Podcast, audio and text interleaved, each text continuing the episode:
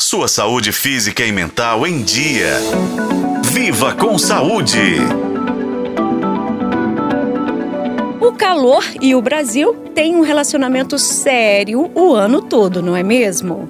Mas no verão as temperaturas sobem ainda mais e nesse período, que também é de férias e passeios, acontece que muitas vezes esquecemos de cuidar dos nossos dentes.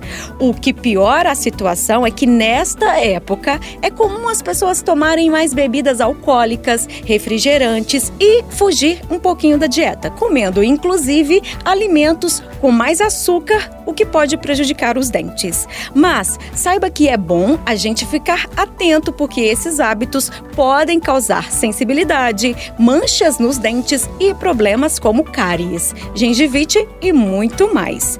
Por causa disso, durante as viagens é muito importante não se descuidar da higiene bucal, como orienta o cirurgião dentista Paulo Coelho Andrade. Após as refeições, se for uma refeição no qual não tem muita coisa ácida, a escovação pode ser praticamente imediata.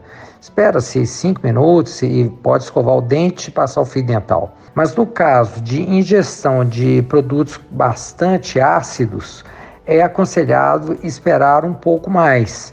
Espera em torno de 20 a 30 minutos, em torno de 20 minutos é suficiente, e aí sim procede ao trabalho de higiene bucal. Se estivesse perguntando o porquê deve se maneirar no consumo de álcool, é que esse tipo de bebida desidrata o corpo e deixa a boca seca com menos saliva.